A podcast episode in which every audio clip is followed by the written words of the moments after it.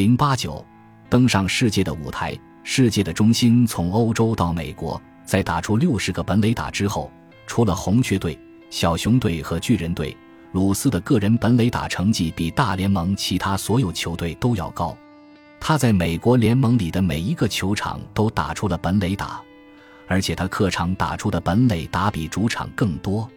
他对三十三个不同的投手打出了本垒打，他至少有两个本垒打是所在球场里飞出最远的。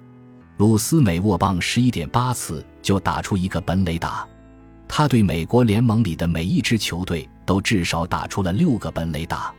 除此之外，他的打击率是零点三五六。他得了一百五十八分，一百六十四个打点，一百三十八个保送，甚至还到了七个垒，打了十四个牺牲短打。很难想象会有比这更非凡脱俗的一年了。鲁斯和格里克在本垒打、打点、长打率、得分、总垒数、多垒安打和四坏球数据上均排名第一和第二。库姆斯和格里克在打击总数和三垒安打上把持第一和第二名。四名球员鲁斯、格里克、拉泽里和穆塞尔每人都获得了一百以上的打点。库姆斯在得分和总垒数上排名第三，拉扎里在本垒打上排名第三。从球队整体来看，放眼美国联盟，洋基队有着最高的打击率、最低的自责分率。他们平均每场比赛得六点三分，击中十一个球。他们这个赛季总计得了九百一十一分，比美国联盟里任何其他球队在此前的任何一个赛季都要多。他们获胜一百一十场，也创下了全联盟的纪录。整个赛季，只有一名球员在一场比赛里被赶下场，全队跟其他球队不曾有过打架事件。棒球界还从来没有出过这么完整、优势这么明显又这么纪律森严的队伍。被比鲁斯的全垒打记录保持到了一九六一年，这一年，同样来自洋基队的罗杰·马里斯打出了六十一个本垒打。不过，跟一九二七年鲁斯的相比，这个赛季更长，马里斯多打了十场比赛，多了五十次持棒机会。二十世纪九十年代，许多棒球选手突然变得无比强壮，有些人甚至进化出了全新的身体形态，击出了大量的本垒打。让鲁斯和马里斯的记录显得相形见绌。原来，在新一代的球员里，有许多人都在服用类固醇药物。根据2003年迟来的随机药检，服药球员的比例高达百分之五至百分之七。使用药物辅助击打远超本书想要涵盖的范围，所以我们只想顺便说一句：即便借助了类固醇。大多数当代球员仍然打不出像被比鲁斯单纯靠吃热狗打出的那么多本雷打。实事求是的讲，一九二七年夏天结束的时候没什么可说的。十月时迎来了这一年最酷热的日子，纽约的温度接近二十九摄氏度，东海岸的其他地方高达三十二摄氏度。秋天渐渐来临，可说不清是在具体的哪个日子到来的。季节更替总是这样。洋基队在世界大赛里遭遇了匹兹堡海盗队，在四场比赛中轻松取胜，这坚定了许多人的信念：洋基队是有史以来最优秀的球队。柯立芝总统夫妇从西部回到了整修一新的白宫，但总统宣誓不再竞选连任。赫伯特·胡佛未能得到柯立芝的支持，但公开表示自己想要接替总统职位。十一月。一场特大洪水肆虐了新英格兰的大部分地区，使一百多人丧命。柯立芝拒绝视察灾情，而是派胡佛前往。尽管电影票高达十美元，《爵士乐手》在纽约上映时也吸引了大量观众。剧本的原作者塞缪尔·拉斐尔森认为这是一部糟糕的电影。我简直没见过比这更糟糕的了，他说。但大多数人并不同意他的看法。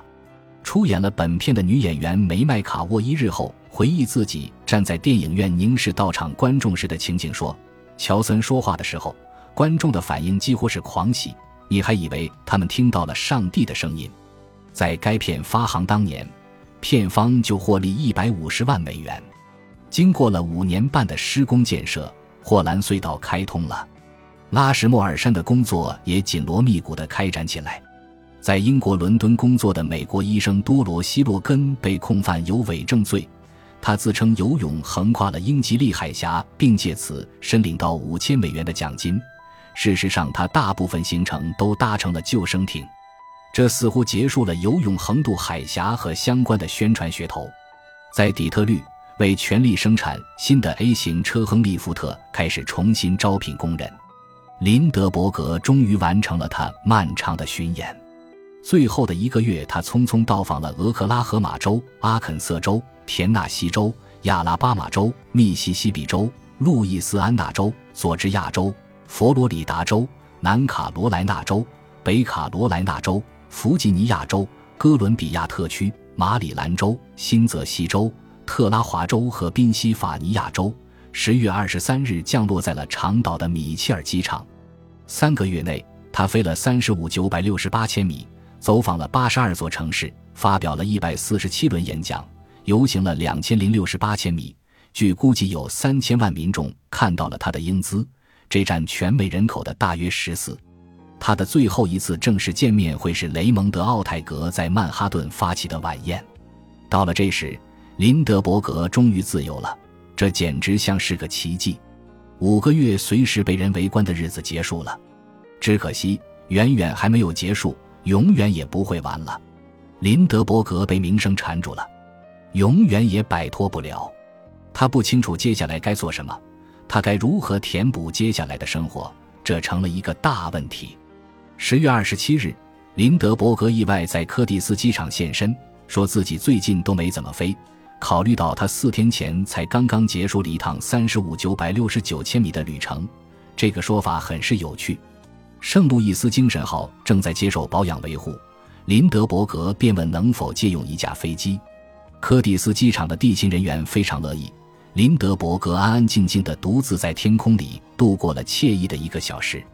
着陆后，林德伯格发现夏天里最恐怖的经历找上了自己。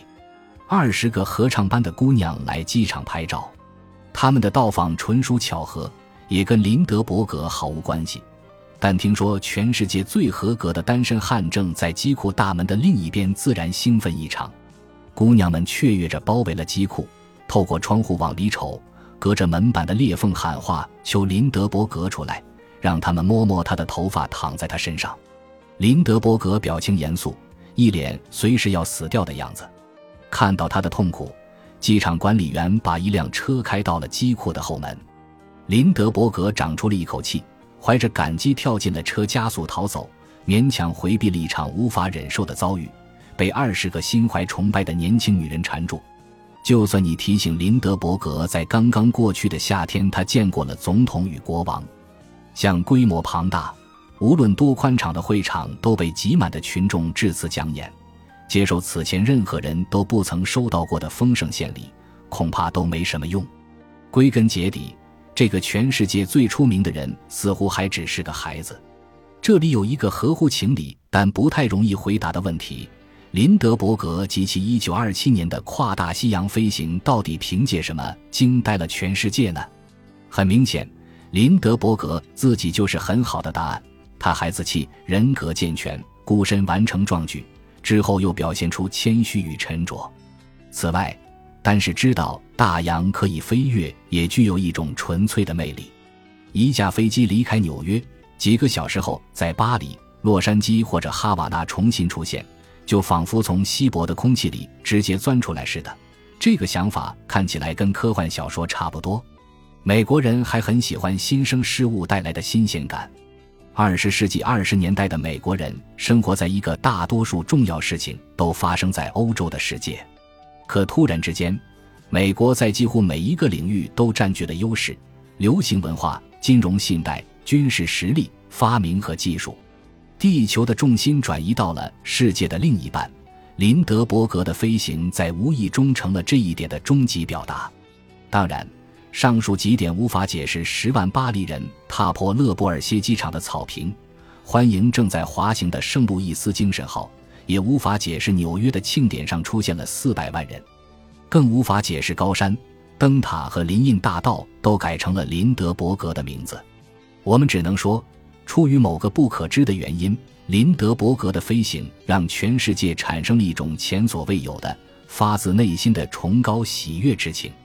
林德伯格要永远成为这种感觉的象征，这当然是一种凡人无法承担的责任。